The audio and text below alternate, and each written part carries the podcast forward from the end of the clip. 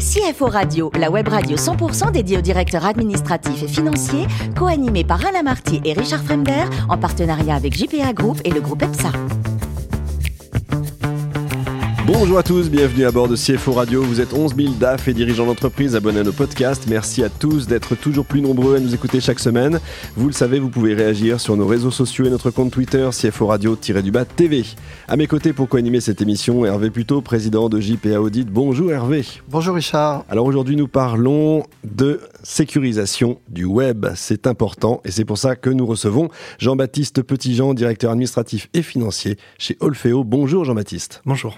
Alors, vous êtes parisien, vous avez depuis toujours un goût pour les chiffres et les systèmes, et plutôt que le marketing, c'est vers la finance que vous vous tournez. Premier job chez Deloitte sur les entreprises middle market, et après deux ans, vous entrez chez Eurosport. Pourquoi avoir quitté l'audit? Aussi vite? Aussi vite. Euh, en fait, je me suis aperçu que j'étais plus fait pour faire que pour, euh, pour vérifier, pour contrôler. Donc euh, même si l'audit et spécialement middle market a un côté extrêmement intéressant avec des missions euh, courtes, on rencontre énormément de gens, ou en plus on rencontre énormément de fondateurs d'entreprises ou de, ou de gens qui sont qui sont manettes de leur de leur entreprise, euh, bah, j'avais envie de, de, passer de l'autre côté en fait et, euh, et d'arrêter de mettre des croix dans des cases comme on dit vulgairement, voilà. pour essayer d'y mettre des chiffres. sticking. C'est exactement ça. Et vous découvrez du coup chez Eurosport le business model de l'abonnement. On est en 2008.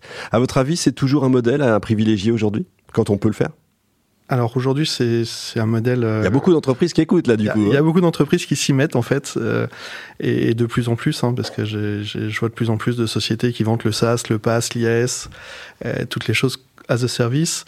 Euh, oui, ça, ça, enfin moi qui connais ça depuis, depuis longtemps, en fait, ça permet effectivement une récurrence du chiffre d'affaires, ça permet de fiabiliser la relation client, euh, ça permet aussi, euh, comme on fournit un service dans le long terme.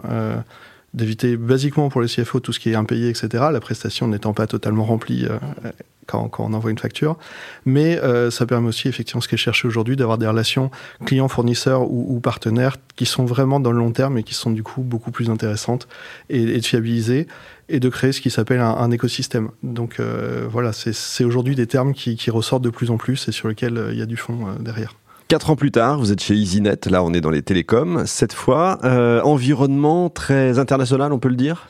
Environnement euh, différent, en fait, euh, EasyNet est une société anglaise, euh, et donc comme toute société britannique, euh, ben, ne parler qu'en anglais, ne raisonner qu'autour du cash, quelque chose de, de, différent vraiment par rapport à ce qu'on qu'on connaît en France, même si Eurosport était euh, une société très internationale, hein, parce qu'ils ils étaient présents dans, dans 193 pays, euh, ah oui. ils arrivaient quand même à vendre les JO d'hiver au Canac, enfin des, des choses... euh, ah, ils vraiment, sont bons quand même. Vraiment très très bien, ils sont, ils sont très très forts. Voilà, EasyNet, c'était euh, c'était totalement autre chose, euh, et c'est là où vraiment j'ai touché euh, de l'international non, non francophone, non français, et euh, ça, change, ça change beaucoup de choses dans la culture euh, et, et, et, la façon dont, dont, dont on imagine l'activité. Et puis alors après, plusieurs aventures start-up, notamment Énergisme, que vous contribuez à faire entrer euh, en bourse. Alors entrer en bourse, c'est quoi? C'est une sorte de consécration pour un CFO euh, entrer en bourse, euh, effectivement. Euh, alors sur le coup, on s'en aperçoit pas. On se dit ouais, enfin, on se dit ouais, ça va être top. Après, on travaille beaucoup. Et puis après, on y est. voilà. so what? So what? Alors, on, on, se fait aider. Il y a, y, a, y a, des gens qui, qui effectivement nous aident parce que euh, rentrer en bourse, aller convaincre, aller pitcher n'est pas la même chose que gérer l'entreprise au jour le jour. Mais euh, effectivement, une fois qu'on y est, on se dit euh, ouais, bah, c'est fait, euh, belle mission. Et en plus, Énergisme, c'est une société de, de, passionnés avec euh, énormément de gens qui, qui sont convaincus de leur mission euh, au, au, service de l'environnement. Donc, euh, donc voilà, on est porté par cette énergie et, euh, et ça permet d'aller chercher euh, des sources de financement effectivement plus compliquées qu'un qu simple, un simple tour de table et financement seed. Donc voilà, une très belle aventure en tout cas.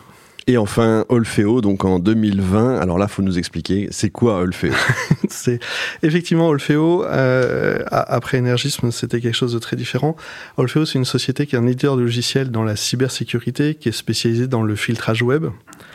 Euh, là, c'est du sérieux. Ouais, c'est du sérieux. C'est une société qui existe depuis 2004 et euh, donc qui est, qui est ancienne, qui est rentable. Donc ça change aussi des startups que j'ai que j'ai fait avant. C'est extrêmement euh, euh, libérateur au niveau mental pour, euh, pour, un directeur financier, effectivement reposant de, de savoir qu'on a qu'on a cette sécurisation et, et d'être rentable et, et d'avoir de l'argent.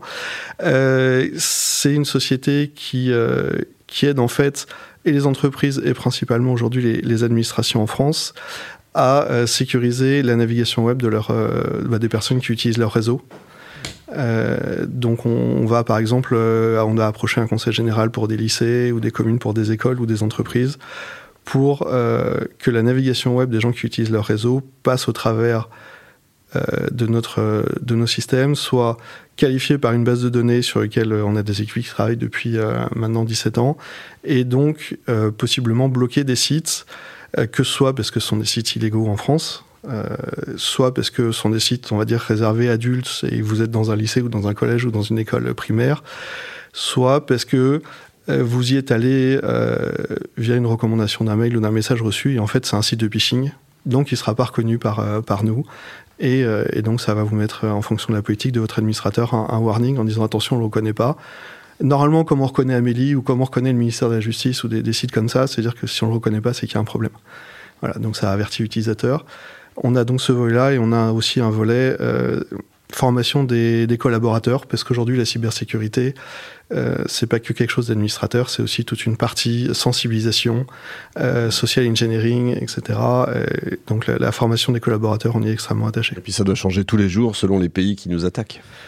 Euh, ça, change. Il y, a des règles stables, on va dire. Très bien. Olfeo, c'est combien de, salariés Olfeo, c'est environ 50 salariés. Et chiffre d'affaires Pour environ 5 millions et demi, 6 millions d'euros de chiffre d'affaires. Hervé. Bonjour Jean-Baptiste. Effectivement, sujet euh, de préoccupation, je crois, de toutes les entreprises et euh, qui, qui, monte en, enfin, qui en puissance, qui n'est pas nouveau, mais qui est particulièrement euh, prégnant et pris en compte, de plus en plus, absolument. Mm. par définition, c'est un secteur où il y a forcément beaucoup de, de R&D, d'innovation, de veille.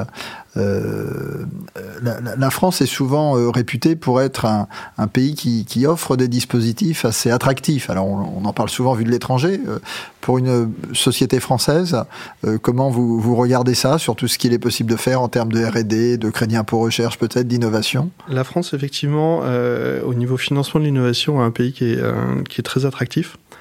Euh, avec entre eux euh, tout ce qui est incitation fiscale qui s'appelle le CIR, incitation, donc ça c'est la recherche, incitation fiscale euh, post-recherche avec ce qui s'appelle l'IP Box, qui est un, dispositif très récent mais extrêmement, extrêmement puissant quand on exploite nos brevets en France.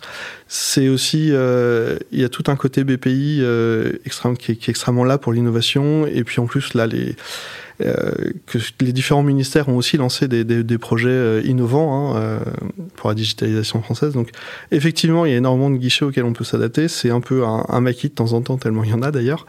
Mais on, sent, on sent un effort et un environnement français extrêmement intéressant pour la R&D. Le, le, vrai problème aujourd'hui de la R&D, en fait, il n'est pas tant dans le financement que dans la la recherche de talent, euh, c'est extrêmement complexe.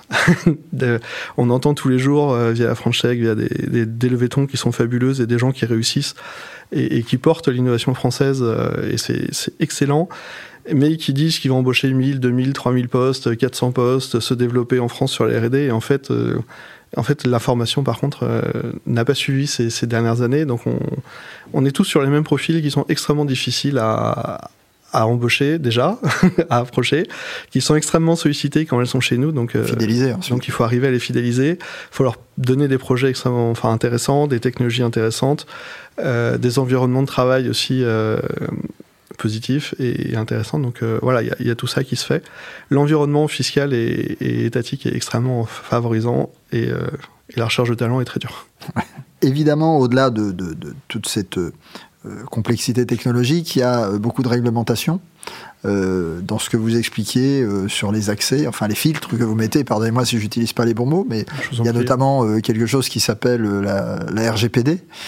Donc il y, a, y, a, forcément une dimension veille réglementaire très forte dans une société comme la vôtre. C'est internalisé, c'est externalisé c'est Alors aujourd'hui, alors oui et non, en fait ça dépend. la, la, le, le, principe de des droits sur, sur l'information, sur l'accès à l'information, sur les choses comme le RGPD, c'est de savoir où est l'information, qui l'a et comment ça marche. Nous, on a acté Olfeo sur, euh, enfin, quand je dis nous, c'est largement où j'arrive. Hein. Olfeo est basé sur un principe de souveraineté. Et c'est pour ça qu'on travaille autant avec des administrations françaises. On met un point d'honneur à être une société souveraine qui travaille en France sur des données euh, et qui, met des, qui essaye d'avoir des serveurs en France et tous ces outils en France. c'est c'est difficile de temps en temps d'avoir des outils de gestion, des outils de, de développement, etc. français. C'est un challenge en plus, mais ça permet aussi d'être directement compliant, enfin en norme avec les, les, règlements comme les RGPD, avec la CNIL, euh, et qu'on peut, on peut donc fournir à nos clients le fait qu'aujourd'hui en France, sur le métier qu'on fait, on est à peu près les seuls à être totalement euh, en règle avec, euh, avec les lois. Euh, avec la conformité. Et la conformité, ouais. Alors, ça, ça, ça, ça avec transition, ça amène euh, ma prochaine question. Euh, c'est un secteur par définition très concurrentiel. Enfin, dès qu'on regarde, je pense qu'il suffit de taper euh, cybersécurité sur Internet, sur Google, on a des centaines de, de, de, prestataires. Donc, comment, comment vous abordez Alors, même si vous avez un peu abordé ce sujet, compte tenu de ce que vous disiez avec cette dimension particulièrement française, mais c'est forcément un secteur extrêmement concurrentiel. C'est un secteur extrêmement concurrentiel, mais aussi extrêmement éclaté en niche avec beaucoup de sociétés et chacune a son, espèce d'activité. Il y a énormément de leaders dans leur domaine ou, euh, ou de leaders euh, là. Il y a très peu d'acteurs globaux euh, qui, qui, occupent toute la chaîne de service, je veux dire, et ceux-là sont américains, malheureusement. Mhm. donc c'est eux qui, qui, qui prennent ces, ces, très grands marchés. Et après, il y a beaucoup de d'intégrateurs qui vont créer des solutions un peu sur mesure en proposant des pièces de, de, cybersécurité, en faisant appel à plusieurs sociétés différentes. Euh, voilà, donc euh, aujourd'hui, effectivement, euh, on travaille énormément avec, avec nos partenaires et pratiquement tous nos ventes sont orientées envers les partenaires pour leur expliquer leur, notre valeur ajoutée, comment ça marche et leur aider à, apporter de la valeur ajoutée à leurs clients. D'accord. Et puis enfin, compte tenu de ça, votre croissance, elle est plutôt en stratégie organique, externe, un mix des deux? Aujourd'hui, en fait, sur notre euh, niche particulière, on a, on a très peu d'acteurs. De, donc, on est plus sur de la croissance organique. Jean-Baptiste, moi je suis un peu vieux, j'ai vu la naissance d'Internet, euh, le lancement d'Internet. À l'époque c'était la liberté, et puis on a l'impression aujourd'hui que c'est devenu l'enfer, euh, c'est tout sauf la sécurité, c'est dangereux même. C'est ça, c'est devenu ça Internet aujourd'hui? Euh, Alors c'est même surveillé c'est le corollaire de la liberté, c'est qu'en fait, euh, effectivement, comme c'est libre, il y a énormément de choses qui s'y passent, il y a énormément de, zones dangereuses. Hein. Euh, aujourd'hui, il y a énormément d'acteurs qui, ont des, règles différentes et, des, volontés différentes. Euh, cette liberté est malheureusement un peu mise à mal, mais, mais on y croit. Par contre, il faut savoir se, bah, se diriger et se promener dans cet environnement libre, où du coup, de temps en temps, c'est un peu le Far West. Euh, et, c'est à ça que sert la cybersécurité, en fait. C'est effectivement ne pas euh, euh, se faire se faire attaquer à chaque coin de rue par des gens qui peuvent avoir des, mauvais comportements. Il y a, il y a des voilà, il y a, de, la, technologie, il y a des gens qui sont extrêmement capables de faire des choses. Il y a énormément d'informations, il y a énormément de choses aujourd'hui sur Internet. Et, comme, toutes les, comme tous les, les secteurs de liberté, bah, voilà, il faut, il faut savoir s'y défendre. effectivement. Les entreprises françaises ont pris conscience, selon vous, euh, de l'importance. Ça, ça coûte des milliards ça, ça coûte des milliards. Les grandes entreprises ont totalement pris conscience euh, des, des, dangers de l'Internet. Je ne parle pas des grandes, là, justement. Les des PME petites, c'est beaucoup plus compliqué pour elles parce que même si elles en ont conscience, aujourd'hui, euh, il y a des problématiques de coûts qui sont extrêmement importantes. Hein. Aujourd'hui, on, bah, nous, on s'en aperçoit dans notre filtrage, par exemple, on a énormément d'entreprises qui qui hésitent entre l'efficacité et euh, la limitation des coûts, qui disent que de toute façon ça arrive qu'aux autres. Euh, Aujourd'hui, il n'y a pas que les entreprises, d'ailleurs les administrations sont aussi extrêmement ciblées. Hein. Nous, on, on, travaille avec, avec beaucoup d'hôpitaux par exemple, euh, et jusqu'à aujourd'hui, euh, par chance, on n'a pas eu beaucoup de cibles de cyberattaques dans nos clients, euh, voire même aucune, il me semble. Donc euh, je ne sais pas si c'est que de la chance. Mais euh, en tout cas, on entend régulièrement effectivement des, des, gens qui sont attaqués. Le problème commence à être pris à cœur mais euh, les financements font, font, un peu défaut sur, euh, sur ce sujet-là. Effectivement. Bon, alors il paraît que vous êtes un grand sportif euh, également, vous faites de l'aviron, mais alors en mode compète. Hein. Euh, J'en ai fait beaucoup en mode compète. Aujourd'hui, c'est plus de la compétition chez les vieux. Euh, mais c'est de la compète quand même. À, à, partir de 29 ans, on est, on est vétéran. Euh, c'est catastrophique, on devient vieux.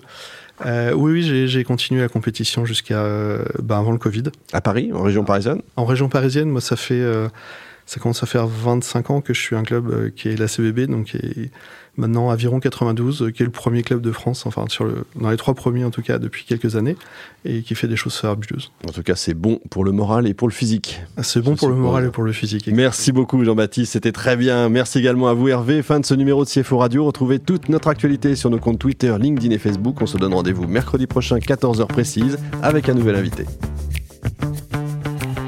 L'invité de la semaine de CFO Radio, une production b2b radio.tv en partenariat avec JPA Group et le groupe EPSA.